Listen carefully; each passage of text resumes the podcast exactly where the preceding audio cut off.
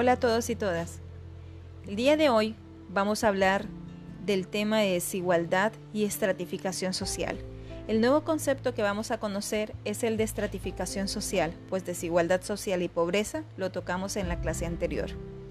Hablamos de estratificación social cuando se refiere a un sistema en el que una sociedad clasifica a los grupos de personas de una manera jerárquica. Pero no quiero comenzar este tema sin antes contar una historia que va a, va a ayudar a ponernos en contexto con la temática que vamos a, a inducir. Les cuento. El 10 de abril de 1912, el transatlántico Titanic partió de los muelles de Southampton, en el Reino Unido, en su viaje inaugural hacia Nueva York, como un orgulloso símbolo de la nueva era industrial. El imponente navío transportaba más de 2.300 pasajeros, algunos de los cuales disfrutaban de más lujosos de los que la mayoría de viajeros de hoy puedan imaginar. Por el contrario, muchos inmigrantes pobres abarrotaban las cubiertas inferiores, viajando hacia lo que ellos esperaban sería una vida mejor en Estados Unidos. Tras dos días de navegación, la tripulación recibió avisos de radio que informaban de iceberg a la vista, pero les prestaron poca atención. Entonces, cerca de medianoche, mientras el barco avanzaba humeando rápida y silenciosamente hacia el oeste, un vigía se quedó atónito al ver un enorme bulto directamente delante del barco. Momentos después, el Titanic chocó contra un gran iceberg al menos tan alto como el mismo barco, que abrió su flanco de estribor como si el casco no fuera más que una gigantesca lata de refresco.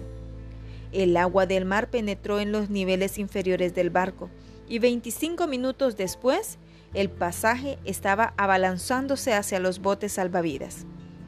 Hacia las 2 de la madrugada, la proa del Titanic estaba sumergida y la popa se elevaba a una gran altura por encima del agua agarrándose a la cubierta, tranquilamente observados por los que se encontraban al salvo en los botes. Miles de pasajeros sin ayuda veían transcurrir sus minutos finales de vida, antes de que el barco desapareciera en el gélido Atlántico. Lot 1976. La trágica pérdida de más de 1.600 vidas humanas fue noticia en todo el mundo, volviendo la vista atrás de manera desapasionada y empleando una perspectiva sociológica, vemos que algunas categorías de pasajeros tuvieron probabilidades mucho mayores de sobrevivir que otras. Las normas de galantería explican que mujeres y niños tuvieron prioridad y que el 80% de los muertos fueran hombres. La clase social también jugó su papel. De las personas que poseían billetes de primera clase, más del 60% se salvó porque ocupaban las cubiertas superiores donde las alarmas sonaron primero y los botes salvavidas eran más accesibles. Solo el 36% de los pasajeros de segunda clase sobrevivió y de los pasajeros de tercera clase de las cubiertas más bajas, solamente el 24% pudo salvarse. A bordo del Titanic, la clase social tomó un significado mucho más importante que la calidad del camarote. Fue verdaderamente un asunto de vida o muerte.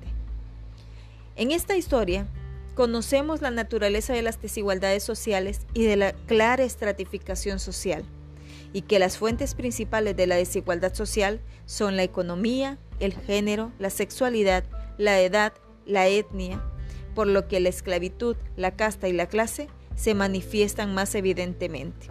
Esta prevalencia y la persistencia de la desigualdad social y cuál va a ser el futuro de las desigualdades. Así es que comenzamos la clase diciendo que la estratificación social es ese sistema en el que una sociedad clasifica a los grupos de personas. Los sociólogos se han ocupado mayoritariamente del sistema de estratificación social en el que las personas ocupan una posición u otra en la jerarquía, en función de su posición económica, su poder y su prestigio. Pero estas posiciones se juegan dentro de sistemas abiertos y sistemas cerrados de estratificación. Para analizar la estratificación se necesita estudiar los grados de movilidad y cierre social que existen en una sociedad. Por ejemplo, la esclavitud, el sistema de estamentos, el sistema de castas, el sistema de clases. Todo esto es estratificación social. Estas son, eh, son distintas eh, formas de estratificación social. Pero, ¿qué es la movilidad social? Miller dice que la movilidad social implica un movimiento significativo en la posición económica, social y política de un individuo o estrato. Lipset dice que la movilidad social es un proceso por el cual los individuos pasan de un estrato de la sociedad a otro.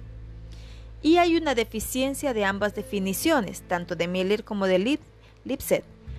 No se aborda la forma y los mecanismos a través de los que tiene lugar la movilidad social.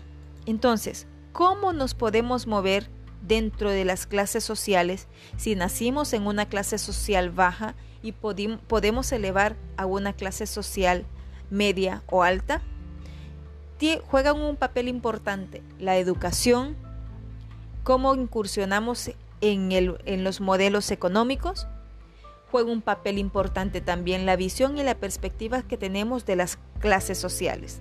Existen otras formas de estratificación social. Por ejemplo, tenemos estratificación por la razón de la raza y de también tenemos estratificación por la razón de la edad. En cuanto a la estratificación por edad, la posición social de los niños en el mundo tiene un sistema de clasificación. Sabemos que los niños son importantes en todos los estratos sociales, pero en unos estratos tienen mayor cobertura en sus derechos que en otros. Tenemos también modelos que cambian las culturas dentro de la misma juventud y hay consecuencias cuando envejecemos como seres humanos. Un ejemplo claro es la predominancia, la fortaleza y el cuidado que tienen los ancianos o las personas de la tercera edad en el Japón y también la otra consecuencia es los ancianos en los países latinoamericanos. Son considerados que ya no son personas productivas, por lo tanto, dentro de la estratificación social son marginados. Así es que les dejo este podcast, este episodio de podcast, eh, para que entendamos un poco más estos conceptos de la estratificación social y cómo éste se casa con el tema anterior de pobreza y desigualdad social.